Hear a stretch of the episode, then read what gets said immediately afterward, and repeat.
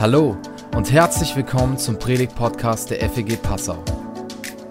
Wir wünschen dir in den nächsten Minuten eine spannende Begegnung mit Gott und dass er dein Herz berührt.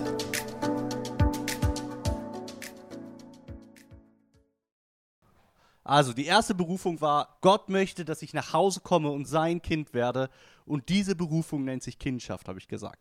Dann das zweite, Gott möchte, dass er das Zentrum unseres Lebens ist. Ich habe gesagt, Gott möchte nicht einfach nur irgendwie so nebenher laufen, irgendwie nur äh, so die Kirsche der Torte sein, sondern er möchte die ganze Torte sein. Er möchte nicht irgendwie so ein, so ein bisschen deines Lebens haben, sondern er möchte, dass du dein Leben um ihn herum gestaltest.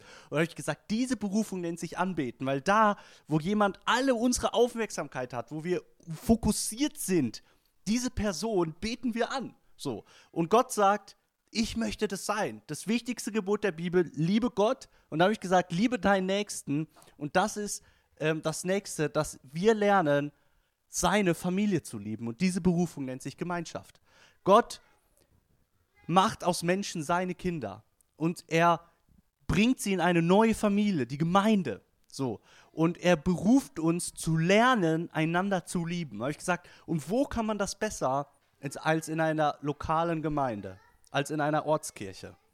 Da lernen wir einander zu lieben. Und das ist die große Berufung, die dritte große Berufung unseres Lebens. So, und dann habe ich gesagt, ähm, möchte ich euch noch so vorstellen, was ist noch das, wozu Gott uns berufen hat. Und was, worum es ja im Kern geht, ist so den Sinn unseres Lebens zu entdecken. Jeder Mensch ist im tiefsten auf der Suche nach Sinnhaftigkeit, nach Bedeutung, den Zweck seines Daseins zu entdecken. Und darum geht es, den Sinn seines Lebens zu entdecken. Und ich glaube, dass das so in diesen sechs Punkten gut zusammengefasst sind. Die ersten drei haben wir gerade gehabt. Das nächste, die vierte Berufung, die Gott sich für dein Leben möchte, ist, dass du geistliche Reife kultivierst. Im Hebräerbrief schreibt der Autor vom Hebräerbrief, deshalb wollen wir jetzt die Anfangssektion der christlichen Botschaft hinter uns lassen und uns dem zuwenden, was für die im Glauben Erwachsenen bestimmt ist. Also in dem Moment, wo ich Gottes Kind werde und seine Familie liebe und ihm im Zentrum habe, dann geht es weiter. Ein lebenslanger Wachstumsprozess beginnt und ich nenne das mal so geistliche Reife zu kultivieren. Also es ist normal, dass man von einem Baby, von einem Kind im Glauben Stück für Stück erwachsen wird. Und Paulus sagt, oder der Schreiber vom Hebräerbrief sagt, hey, und das ist normal. Es ist normal, dass man das die Anfangslektion hinter sich lässt und dass man so im Glauben, ähm, im Glauben erwachsen wird. Und diese Berufung, die nennt sich Jüngerschaft. Diese Berufung nennt sich Jüngerschaft. Du bist berufen, Jüngerschaft zu leben, geistliche Reife zu kultivieren. Was ist Jüngerschaft? Ist so ein altes Wort. Ähm, Im Griechischen heißt das, heißt das so viel, früher das Wort für Student, für Lehrer, äh, für, für, für Schüler, für Schüler sein. Ja? Ähm, und es, es gibt so ein Phänomen, ähm, worüber ich oft erschüttert bin, muss ich ehrlich sagen, so. Aber es ist ja so, du kannst als Christ älter werden, aber nicht reifer. Oder? Du kannst als Christ zwar älter werden, aber nicht reifer im Glauben. Ja, das geht. Das geht. Und ich finde das ganz schrecklich. Also, dass das überhaupt möglich ist, gell? Das ist ja, das ist ja schlimm. Aber du kannst als Christ 50 Jahre lang Christ sein oder 40 oder 30, den Gottesdienst besuchen und irgendwie auch beten oder so, aber es ist tatsächlich möglich, nicht liebevoller zu werden oder nicht barmherziger zu werden oder nicht großzügiger zu werden oder nicht freundlicher zu werden. Ja, es ist tatsächlich möglich. Die Bibel ähm, zeigt uns, dass es diese Möglichkeit gibt.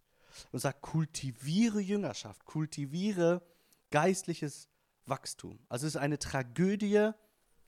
Man stellt dir mal vor, für die, die euch die, für die für euch die Kinder haben, stellt euch mal vor, euer Kind würde zwar immer größer werden, ja, aber irgendwie nicht reifer. So. Und es gibt Kinder, die tatsächlich eine Behinderung haben, wo das so ist. Und das, das finden wir ja nicht gut. Also ja, und das jetzt im geistlichen Glaubensleben, das ist auch eine Tragödie. Das ist eine Tragödie. Woher weißt du, ob du geistlich wächst? Woher weißt du, ob du Jüngerschaft lebst? Antwort ist, wenn du in der Lage bist, das christliche Leben und wie man Christ wird, einem anderen zeigen und erklären kannst. Willst du, willst du ein Gradmesser haben, ob du geistliche Reife kultivierst, ob du Jüngerschaft lebst, ob du an den Punkt kommst, wo du einen anderen Menschen mit hineinnehmen kannst in das christliche Leben und ihm erklären kannst, worum es geht. Ja. Hebräerbrief geht weiter. Eigentlich müsstet ihr es in eurem Glauben schon zum Meister gebracht haben und andere unterweisen. Ja, es ist normal. Irgendwann kommst du an den Punkt, wo du sagst, hey, ich kann jetzt andere mit reinnehmen. Das fängt ganz, ganz, ganz tief unten an, aber dieser Punkt kommt. Tatsächlich, also funktioniert anscheinend schon zu Zeiten des frühen Neuen Testaments nicht, gell? tatsächlich, aber seid ihr erst wie Lehrlinge, denen man die allerersten Grundlagen von Gottes Botschaft beibringen muss. Wie Säuglinge kann man euch nur Milch geben, weil ihr feste Nahrung noch nicht vertragt. So, an alle Ehemänner, die schon mal Muttermilch probiert haben, das ist nicht, das geht eigentlich nicht. Ja? Es ist normal, dass wir heranwachsen und dass wir irgendwann dazu in die Lage versetzt werden, andere mit hineinzunehmen. Oder ein anderes Bild. Wer von euch geht ins Fitnessstudio? Ah, genau, Sebastian habe ich noch getroffen am Freitag, genau. Ja, so viele, also ist, und auch die, die nicht ins Fitnessstudio gehen, uns ist allen klar, wir müssen was für unseren Körper tun. Wenn wir nichts für unseren Körper tun, dann kommt Bandscheibenvorfall, Knieprobe, keine Ahnung. Ja, also dann, dann geht es uns einfach schlecht. Wir müssen unseren Körper trainieren. Und genauso ist das auch mit geistlichem Wachstum. Wenn wir körperlich, körperliches Wachstum, Training, wir brauchen geistliches Training, geistliches Wachstum. Wir brauchen so ein geistliches Fitnessstudio. Und wenn du so auf dein nächstes Jahr schaust, oder auf die nächsten Wochen oder auf die nächsten Monate, was ist so dein Bereich für dich jetzt, wo du sagst, da, da möchte ich geistliche Reife kultivieren, da möchte ich wachsen. Vielleicht, dass du sagst, du möchtest ein besseres Verständnis der Bibel haben. Ja, super. Oder du möchtest lernen, wie, wie du mit Versuchungen umgehen kannst. Du möchtest vielleicht lernen, wie kann ich Gott gehorsam sein? Wie geht das? Ähm, oder vielleicht zu lernen, wie kann ich disziplinierter sein, wo ich gerade undiszipliniert bin.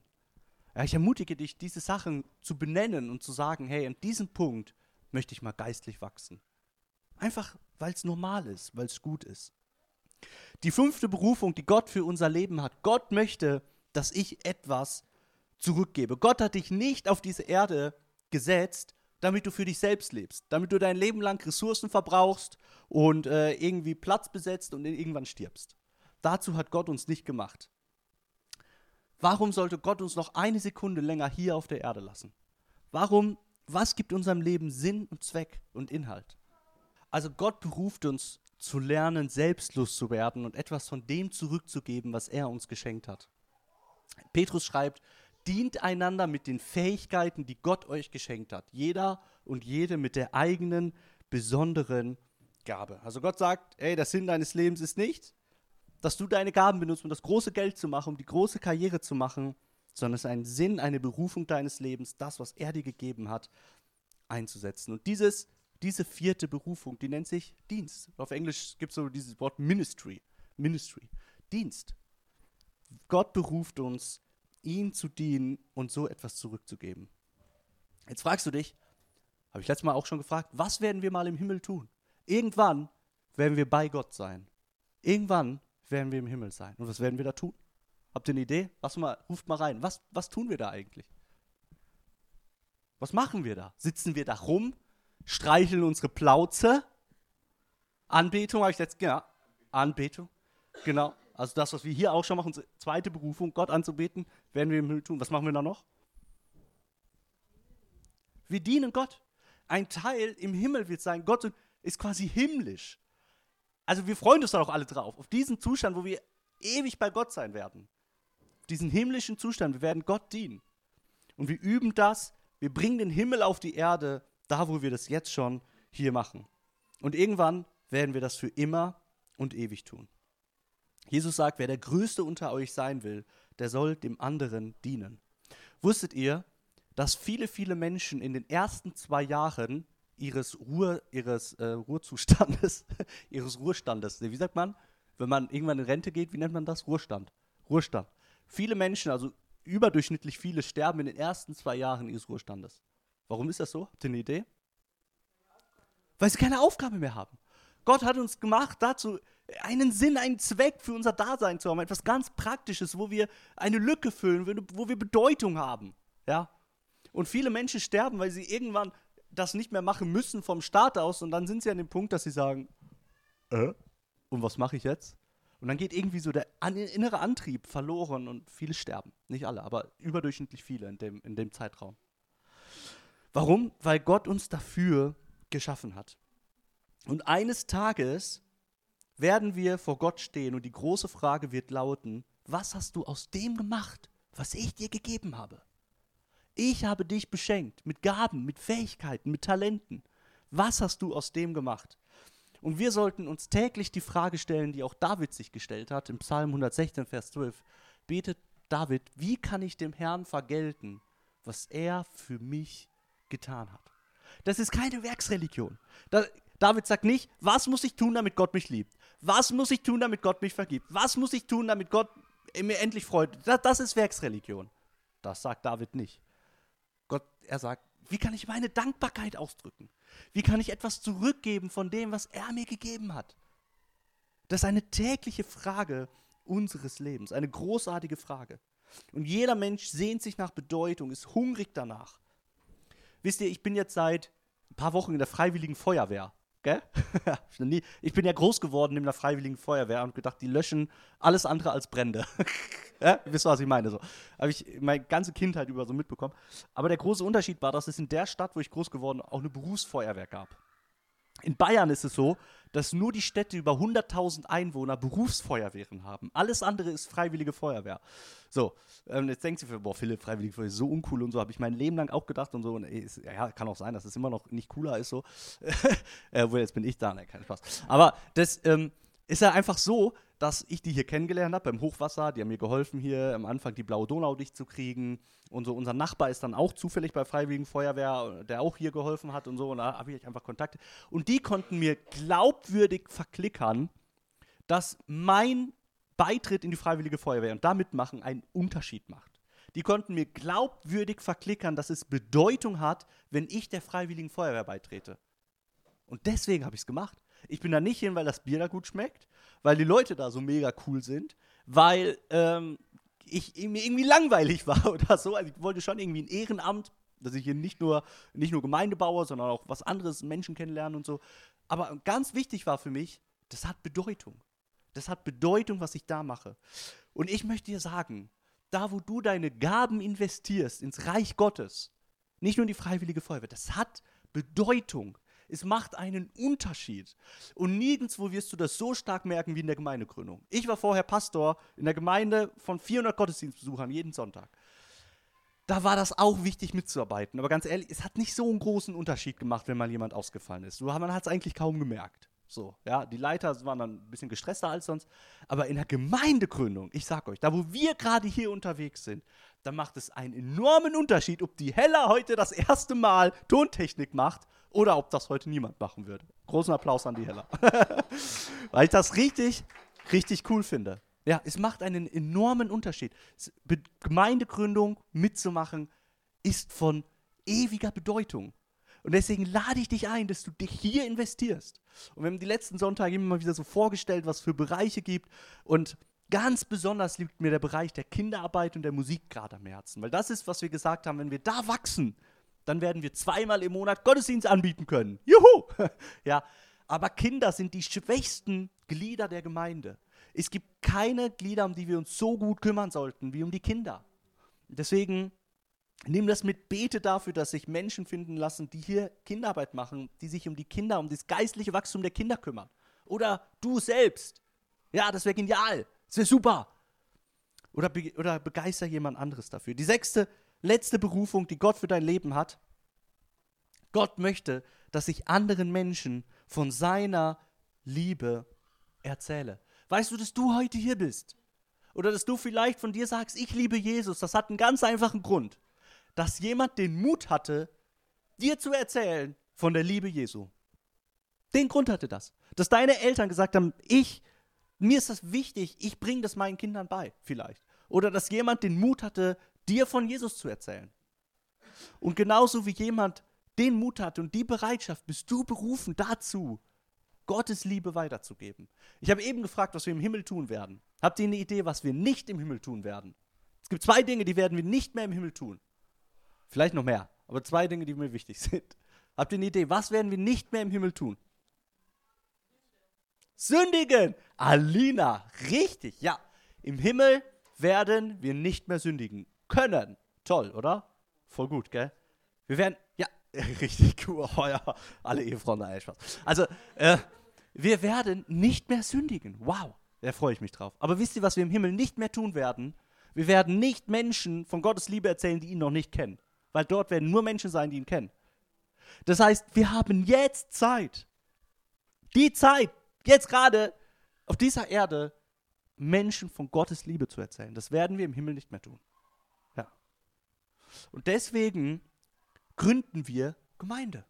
Deswegen habe ich gesagt, ziehe ich mit Kind und Kegel nach Passau, um Gemeinde zu gründen. Weil Gemeinde nachweislich Gemeindegründung und ein Ort ist, wo viele Menschen Jesus kennenlernen. Ich habe gesagt, ich will Gemeinde gründen für Menschen, die geistliche Heimat suchen. Für Menschen, die neu hierher ziehen, hierher gekommen sind. Einige von euch, die sagen, wir wollen Teil einer Gemeinde sein. Halleluja. Aber unser Kernauftrag ist es, Gottes Liebe in die Welt zu bringen. Und darum gründe ich Gemeinde. Und das ist mein tiefster Wunsch. Und ich wünsche mir, dass, ihr, dass wir das zusammen machen. Sie sagt, das schreibe ich mir auch auf die Fahne. Dass Gemeinde wächst, Gemeinde gegründet wird, weil Menschen von Gottes Liebe erzählt haben. Menschen, die ohne die FEG Passau niemals in irgendeine Gemeinde gehen würden. Das ist der Punkt. Ja, das ist der Punkt. Und Maja, du hast es mir mal erzählt. Du hast mal so gesagt, das war die erste Gemeinde, in die du gegangen bist hier. Wo du geblieben bist. wow! Also da geht mein Herz auf. Dafür gründen wir Gemeinde. Und da lade ich euch mitzukommen auf dieses Abenteuer, weil Gemeindegründung ein riesengroßes Abenteuer ist. Paulus schreibt, auch noch dazu im Bibelvers, Gott hat uns durch Christus mit sich selbst versöhnt und hat uns den Dienst der Versöhnung übertragen. Uns hat er die Aufgabe anvertraut, die Versöhnungsbotschaft zu verkündigen. Das hat er uns anvertraut. Das ist der große Auftrag. Deshalb treten wir im Auftrag von Christus als seine Gesandten auf. Gott selbst ist es, der die Menschen durch uns zur Umkehr ruft. Wir bitten im Namen von Christus, nehmt die Versöhnung an, die Gott euch anbietet. Und wenn du mit deinen Nachbarn redest, mit deinen Arbeitskollegen, mit deinen Freunden, mit deinen Feuerwehrkollegen oder Fitness-Buddies, Trainer, Spotter, dann ist das die Botschaft, die du hast. Du musst ja nicht genauso sagen, aber dein Herz schreit, lass dich versöhnen mit Gott. Nimm die Versöhnung an, die Jesus dir bietet. Das ist die Botschaft, die wir haben.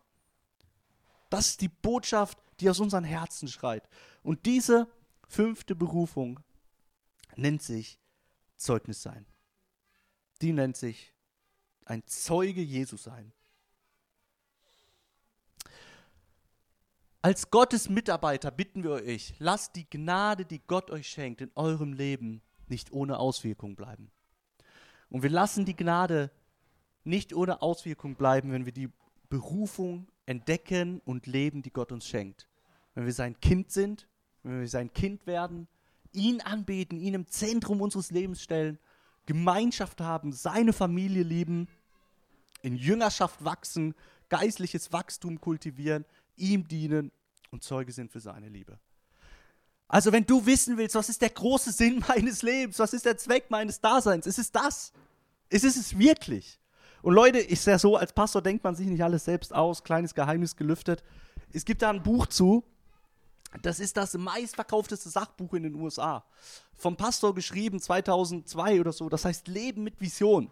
Leben mit Vision. Wenn du sagst, das will ich vertiefen, dann ist das das Buch für dich. Leben mit Vision.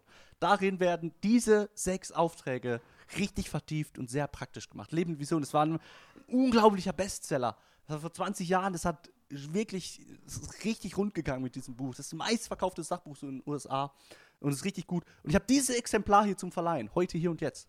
Also wer gleich als erstes auf mich zukommt, sagt, ich möchte mir das ausleihen, der bekommt es von mir. Okay? Heute, hier und jetzt. Genau. Hey, ich bete.